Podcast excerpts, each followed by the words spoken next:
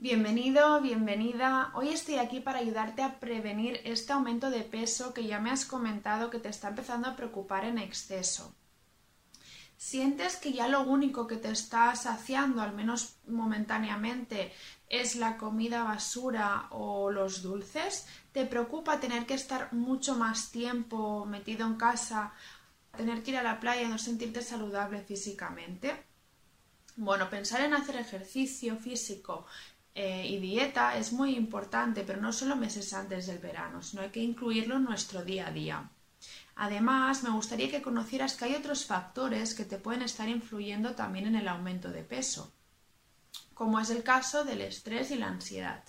Y uno de los factores de riesgo que más nos está influenciando es la situación laboral que tenemos eh, en el trabajo en nuestro día a día, ¿no? La ansiedad, por otro lado, es la manifestación del estrés y esta se puede dar cuando tenemos la situación que nos está provocando malestar delante o cuando no. La ansiedad se puede, puede salir de muchas maneras, pero algunas de las más comunes son pues los pensamientos negativos, la dificultad para respirar, la dificultad para tomar decisiones, incluso este aumento en el hambre y en consecuencia el aumento de peso. Este tipo de hambre se le llama hambre emocional, porque tiene que ser cubierto de forma urgente. ¿Eres de las personas a las que la ansiedad le hace comer más? Una de las consecuencias directas del estrés es que te hace cambiar tus hábitos diarios, incluso tu comportamiento y la forma en que actúas. El estrés y la ansiedad ya por, sí solos te generan malestar tanto a nivel mental como a nivel físico y son los alimentos con más calorías, como los dulces que llevan mucho azúcar, los que te dan placer de forma eh, más rápida. Como puedes ver en el gráfico que te pongo aquí, este placer eh, que te da el azúcar al principio es muy elevado, pero después vas a ir necesitando cada vez más azúcar y más veces para conseguir la misma cantidad de placer, porque esto no perdura demasiado en el tiempo. Otra de las consecuencias del estrés es la dificultad a la hora de dormir, tanto en la cantidad como en la calidad, incluso puede llegar al insomnio. Todas estas consecuencias generan cambios hormonales y ya también el estrés de por sí solo los está generando.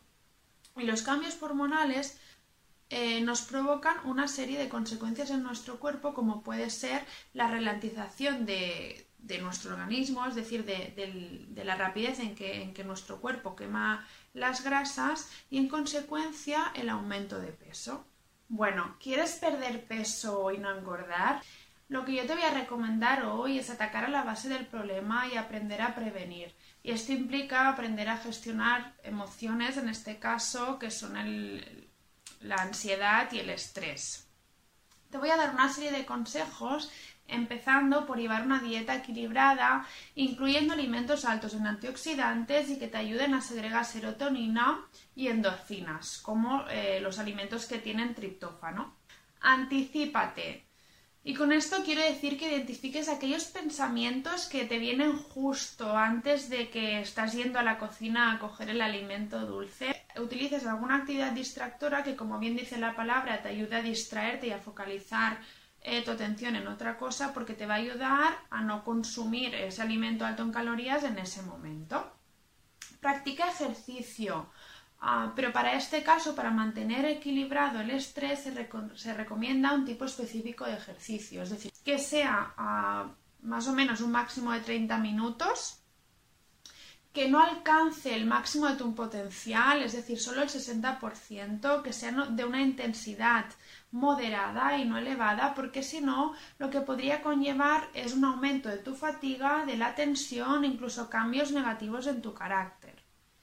Y por último, que sea un ejercicio rítmico, como es correr, ir en bici o hacer una ruta de caminar. Establece prioridades, organízate. Si tienes demasiadas tareas en el trabajo, haz una lista de mayor a menor importancia, también valorando el nivel de urgencia y poniendo fechas límite.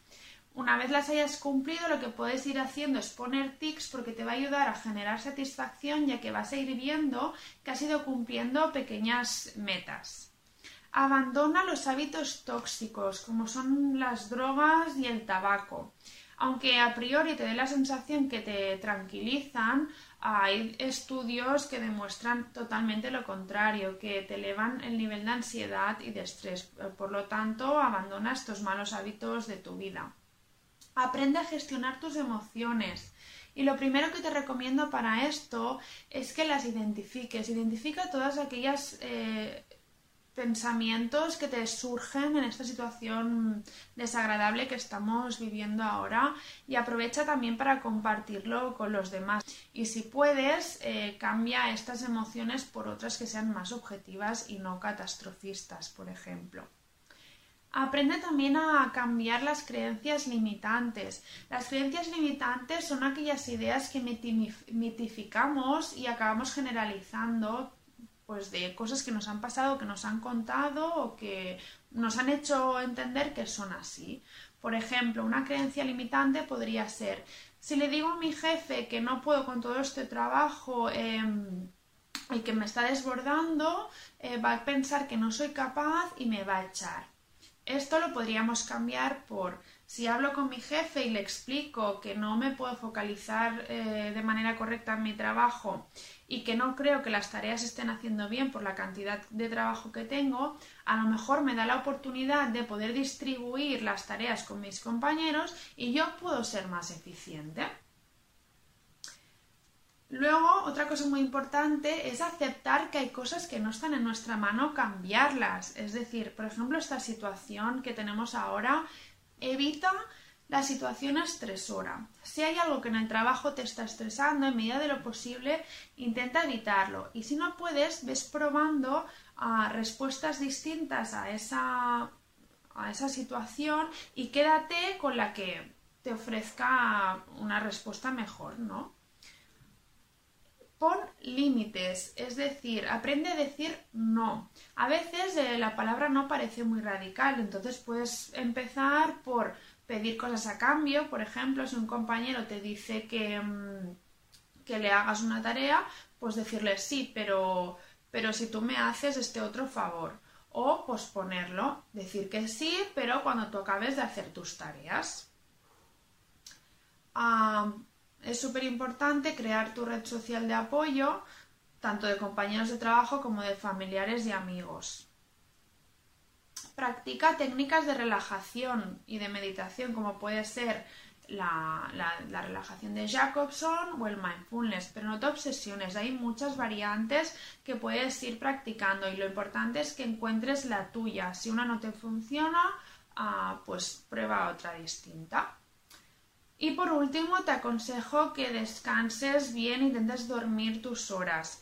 Además de dormir, es importante que el cuerpo sea consciente del descanso, así que reserva o intenta reservar momentos en tu día donde te dediques a simplemente descansar y desconectar de tus pensamientos. Esto lo puedes hacer, por ejemplo, con el mindfulness y que tu cuerpo sea consciente que está descansando, porque cuando dormimos no lo es.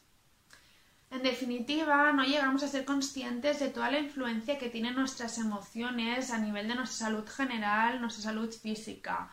Ah, en este caso, el estrés y la ansiedad te están provocando, tanto por sí solos como por los cambios en nuestro comportamiento que conllevan un aumento de peso, pero además te pueden provocar mm, otras, otras enfermedades. Por lo tanto, yo te recomiendo que aprendas a gestionar tus emociones porque es lo principal, tanto para este tema en concreto que estamos hablando como para, en general, todos los problemas que puedas tener. Espero que te haya servido este vídeo. Si tienes alguna duda puedes contar conmigo y nos vemos en el siguiente. Hasta luego.